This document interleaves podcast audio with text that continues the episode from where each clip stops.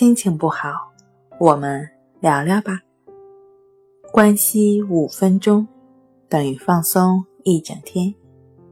大家好，欢迎来到重塑心灵，我是主播心理咨询师刘星。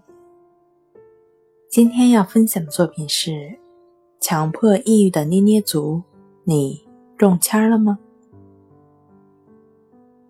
当一个很可爱的孩子出现在我们面前时，看到他红扑扑的脸蛋，很多人会禁不住捏一把。很多时候，因为用力过猛而捏痛了孩子，使得孩子哇哇大哭。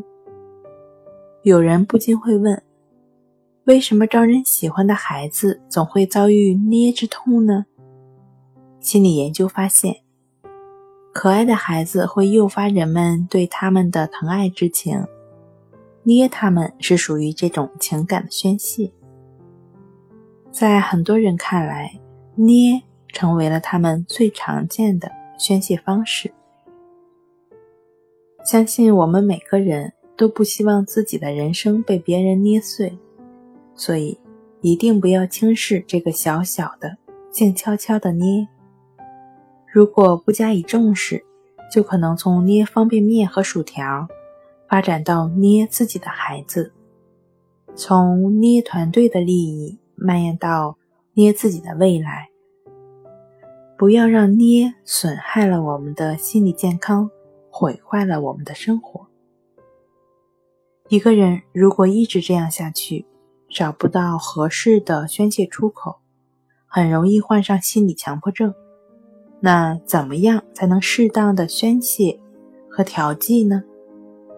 我们需要用理智和正能量去排解工作、学习和生活中的困扰，用积极、乐观、健康的心态来驱逐心中的恶魔。运动是消除压力的最佳方式，例如跑步、登山、游泳。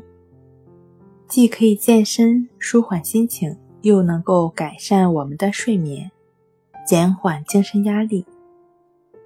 生命在于运动这句话，相信大家都很熟悉，强调的便是运动的重要性。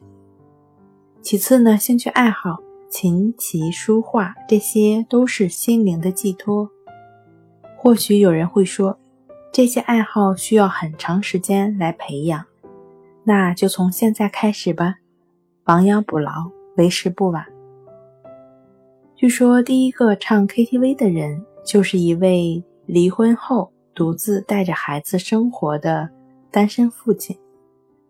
由于工作压力大，又不能跟儿子倾诉，所以就一个人去附近的 KTV 包厢，以高歌的方式来发泄心中的压抑。高歌以后。发现这种方式很有效，渐渐的，其他人也加入到这个队伍中来了。